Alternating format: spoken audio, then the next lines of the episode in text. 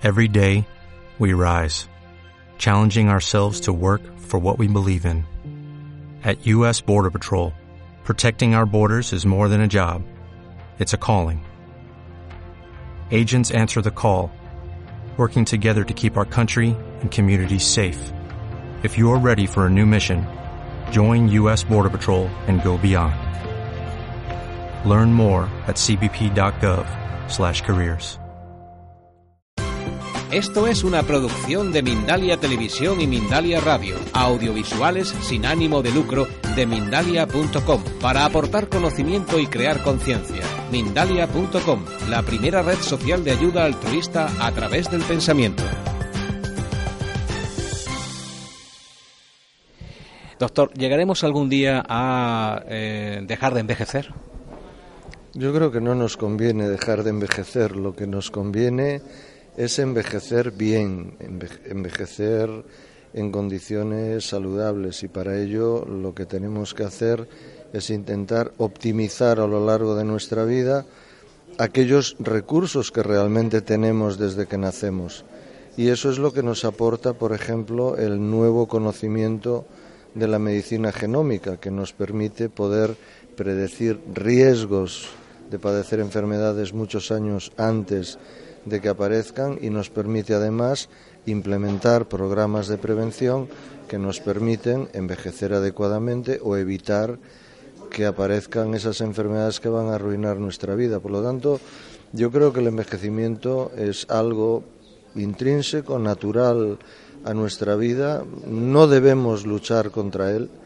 Contra lo que debemos luchar es contra envejecer mal, pero no contra envejecer, porque eso es luchar contra nuestra propia biología y contra nuestra propia genómica, ¿no? Y en estos momentos disponemos de instrumentos, disponemos de métodos y disponemos de procedimientos para poder alcanzar una edad muy razonable, por encima incluso de los 90 años, en muy buenas condiciones de salud.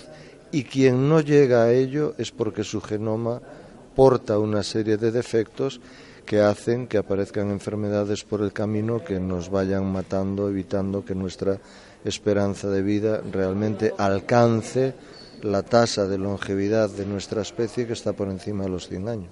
A través del estudio de este genoma se puede prever eh, vacunas o cualquier otro elemento que haga retardar el disparo de, este, esta posible enfermedad o incluso eh, que no se llegue a producir nunca. A ver, los tres grandes eh, pasos cualitativos y cuantitativos que va a reportar la medicina genómica, la medicina del futuro, es por una parte el entender la causa de las enfermedades, que es muy importante. Dos, el poder identificar el riesgo y prevenirlas. Y tres, el personalizar los tratamientos. De tal manera que a partir de ahora debemos tratar a las personas con fármacos determinados en función del perfil genómico de cada uno de nosotros. De tal manera que eh, hay personas que pueden tomar unos medicamentos y otras personas no pueden tomar ese mismo medicamento y una aspirina no nos hace el mismo efecto a todos y un fármaco para la tensión no nos hace el mismo efecto a todos. En ese sentido, utilizaremos y estamos utilizando ya la farmacogenética para personalizar los tratamientos y en ese sentido también estamos utilizando la tecnología del ADN para generar nuevas vacunas específicas al perfil genómico de aquellos enfermos que queremos tratar de una patología determinada.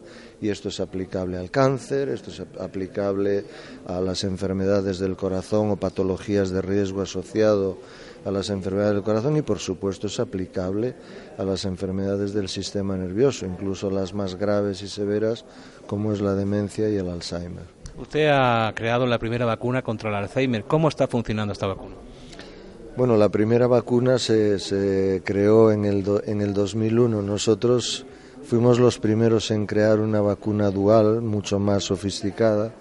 En el año 2010-2011 estuvimos trabajando en ella durante varios años y lo que perseguíamos era precisamente mediante eh, la generación de animales transgénicos, insertar dentro de esos animales el genoma humano defectuoso y luego desarrollar una técnica de inmunoterapia capaz de evitar que esos genes defectuosos y anómalos desarrollaran la, la, neurodegeneración que da lugar a la enfermedad de Alzheimer. Entonces, en esos modelos transgénicos logramos diseñar una, una vacuna que nos permitió ser capaces de evitar que se manifestase la enfermedad en, esos animales y que al mismo tiempo en aquellos donde la enfermedad permitimos que se manifestase, empezar a tratarla y ver que revertía en gran medida la sintomatología y la neurodegeneración. De tal manera que sí fue la primera vacuna dual profiláctica y terapéutica que se desarrolló. En estos momentos tenemos la fase preclínica completa y está pendiente de entrar en los procesos clínicos con la multinacional farmacéutica que eh, invierta en, en, esos estudios y siguiendo las instrucciones, obviamente, de la FDA si la desarrollamos en Estados Unidos o de la EMEA si hacemos el desarrollo clínico en Europa. La tarjeta farmacogenética que usted también ha inventado, ha creado, va en la línea de lo que hablaba, hablaba hace un minuto. ¿no? Sí, la tarjeta farmacogenética digital la desarrollamos en el Centro Médico Euroespes hace ya bastantes años, casi casi diez. Empezamos a desarrollarla en el 2005. En estos momentos vamos por la tercera versión y la más sofisticada es la que estamos desarrollando en mi cátedra de medicina genómica en la Camilo José Cela utilizando la tecnología de, de Euroespes. ¿no? Es un instrumento muy sencillo para el usuario, obviamente eh, tiene una sofisticación tecnológica importante en términos de informática, en términos de genómica y en términos de farmacogenómica. Y es una tarjeta en la cual eh, existe un programa dentro de la tarjeta que lleva información sobre el perfil genético de la persona, eh, los listados de fármacos que se utilizan a nivel internacional, incluso puede portar la historia clínica de, cada uno de nosotros. Es una tarjeta muy cómoda porque cualquiera de, nosotros, el usuario del día a día o el médico a la hora de prescribir un medicamento puede meter la tarjeta en su ordenador, poner el fármaco que quiere prescribir y la tarjeta le indica que en ese paciente con ese perfil genómico ese fármaco no funciona y le da un fármaco alternativo. En definitiva, lo que persigue la tarjeta es personalizar el tratamiento e informar al usuario por sí mismo o al médico cuando prescribe si puede tomar un medicamento o no. Y es el instrumento en estos momentos más avanzado y más práctico que tenemos para saber eh, lo que podemos tomar y lo que no debemos tomar. Sí, porque realmente las incompatibilidades eh, médicas... Es eh, enormes. No, no, sin necesidad de llegar a las alergias, porque el tema de la alergia es un tema completamente diferente al de la farmacogenética. Es decir, la alergia es una reacción de nuestro sistema inmune contra un fármaco o contra un alimento que supuestamente es bueno. Es decir, no creo que nadie se plantee que el caviar o, la langosta son eh, sustancias malas para nuestro organismo, sino hay gente que a través de una relación, reacción alérgica puede incluso morir a la hora de tomar caviar o, una langosta. No, eh, el, tema de la genómica es mucho más específico en términos de que eh, nacemos y permanecemos con la característica de responder a un medicamento o no a lo largo de toda la vida. Es decir, nuestra respuesta, es decir, si somos eh, incapaces de eliminar un medicamento de nuestro organismo eh, en el momento en que nos hacen la tarjeta al, nacer, esa discapacidad la vamos a aportar a lo largo de toda la vida. Por lo tanto, es muy importante saberla para no cometer errores tomando medicamentos que no debemos tomar. Por ejemplo, en nuestro país solo el 26% de la población es metabolizador normal para el 60-80% de los fármacos de uso común, que van pues desde un protector gástrico hasta un tratamiento eh, para la memoria pasando por un cardiotónico.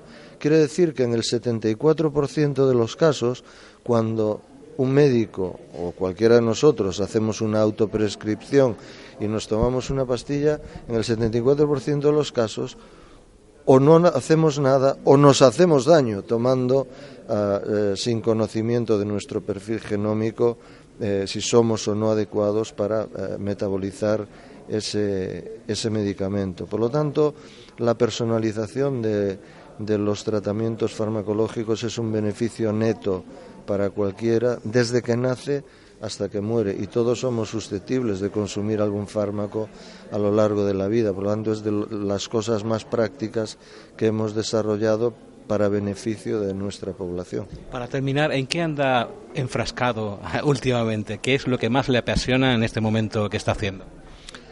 Bueno, en estos momentos eh, estoy enfrascado eh, obviamente en, en, muchas cosas, ¿no? tanto a nivel de la universidad como a nivel del centro de investigación pero eh, un aspecto que estamos eh, intentando averiguar y desarrollar es eh, la influencia que tiene la genómica y el medio ambiente sobre la inteligencia humana.